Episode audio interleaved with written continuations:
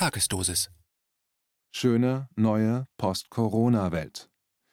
Ein Kommentar von Matthias Bröckers.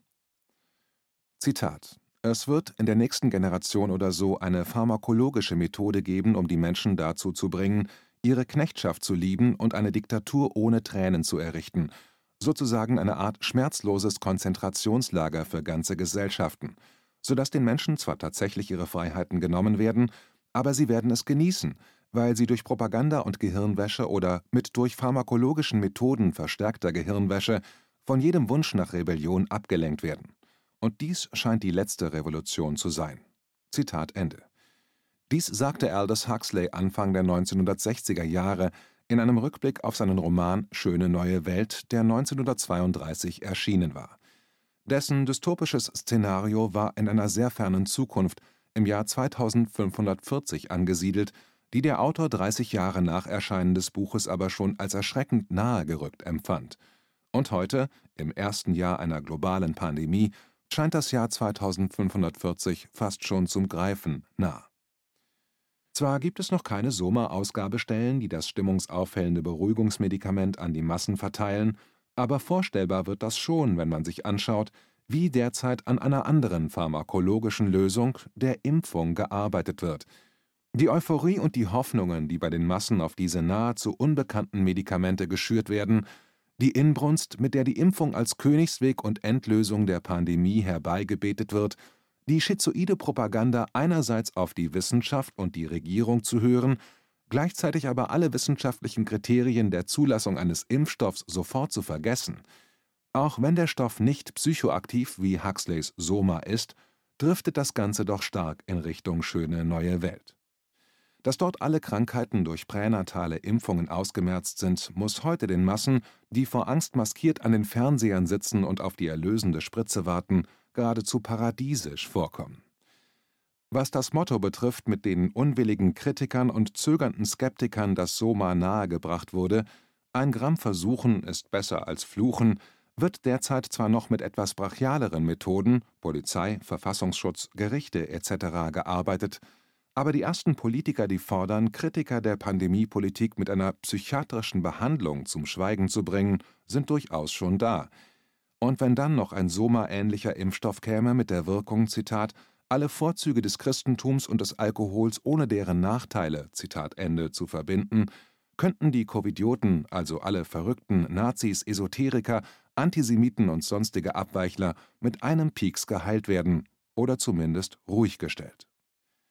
Auch wenn ich mich in den letzten vier Jahrzehnten höchstens dreimal habe impfen lassen, bin ich kein Impfgegner, und es wäre wunderbar, wenn der globale Pandemie-Zirkus mit einer effektiven und nebenwirkungsarmen Covid-Immunisierung schnellstens beendet werden könnte. Ich befürchte aber, dass das nicht funktioniert. Im Sommer fragte ich einen erfahrenen Virologen, wie lange die Entwicklung eines Impfstoffs dauert, und er meinte fünf bis zehn Jahre, wenn es ganz schnell geht, drei bis fünf Jahre.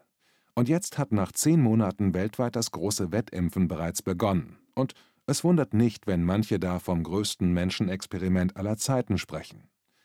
Selbst wenn dieses sehr gewagte Experiment am Ende gut ausgeht, ist es weniger ein Ende, sondern ein Anfang. Denn das nächste Virus kommt bestimmt und damit die nächste Pandemie, die mittels PCR-Früherkennung schon ausgerufen werden kann, wenn noch gar niemand erkrankt ist. Und der Kampf gegen den Feind kann schon aufgenommen werden bevor er irgendwelchen Schaden angerichtet hat. Bis jemand irgendwann darauf kommt, dass die Idee Krieg gegen Viren völlig irrsinnig ist, ähnlich wie der Krieg gegen den Terror, weil er niemals enden kann, denn das Kriegsziel, die totale Desinfektion, würde einen sterilen, toten Planeten hinterlassen. Viren sind für das Leben auf der Erde essentiell und ohne ihr Wirken als freischwebende Informationseinheiten wären Säugetiere wie die Menschen gar nicht entstanden. Virale Informationen, die in die DNA der Lebewesen aufgenommen wurden, waren ein entscheidender Motor der Evolution. Auch wenn einige wenige von ihnen für den Menschen pathologisch oder sogar lebensgefährlich sein können und es hilfreich ist, Medikamente und Impfungen dagegen zu entwickeln, so unsinnig ist ein Krieg gegen Viren, in dem jeder Mensch potenzieller Gefährder wird, weil auf jedem Quadratzentimeter seiner Haut Millionen von Viren leben in einem sehr lesenswerten Essay darüber, warum ein Krieg gegen Viren ausgeschlossen ist, der in der aktuellen Ausgabe des Magazins Zeitpunkt erschienen ist, schreibt die Anthropologin Charlotte Brives: „ Zitat Virus ist weniger ein Begriff für ein klar definiertes Objekt, sondern vielmehr eine Art Wesen in der Welt. Die moderne Wissenschaft hat sie nur auf der Grundlage einiger weniger Verhaltensweisen und Merkmale zusammenklassifiziert. Um es einfach auszudrücken, eine detaillierte Untersuchung des Ebola-Virus von HIV und SARS-CoV-2 zeigt, dass sie in etwa so viel gemeinsam haben wie ein Schuppentier, eine Sonnenblume und ein Bakterium. Dies sind alles Lebewesen, aber es käme niemandem in den Sinn, ihre Interaktion mit dem Menschen überhaupt als ähnlich zu betrachten. Wenn die Idee der politischen Ökologie einen Sinn hat, dann geht es darum, die Vielfalt anderer Lebewesen zu nutzen, um andere Vorstellungen von Lebensumgebungen zu entwickeln, die lange Zeit vom gegenwärtigen Wirtschaftssystem verwüstet wurden. Dies erfordert den Einsatz aller notwendigen Mittel, um gegen die schädlichen Auswirkungen der Industrie und die verrückte Finanzlogik vorzugehen und ein leistungsfähiges öffentliches Gesundheitswesen wiederherzustellen. Unsere Zukunft die wir notwendigerweise mit anderen menschlichen und nichtmenschlichen Wesen teilen, hängt davon ab. Denn das nächste Virus wird ein anderes sein, und auch unsere Reaktion auf sein Auftauchen muss anders sein.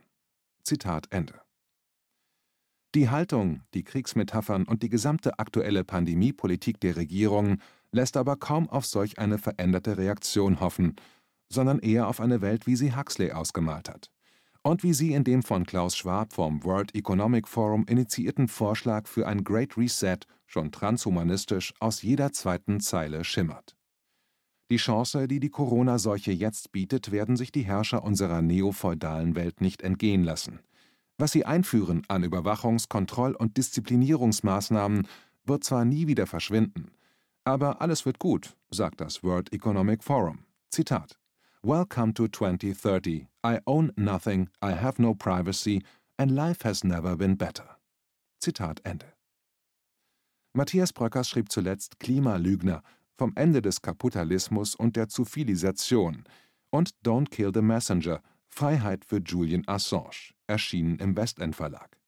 Er bloggt auf bröckers.com.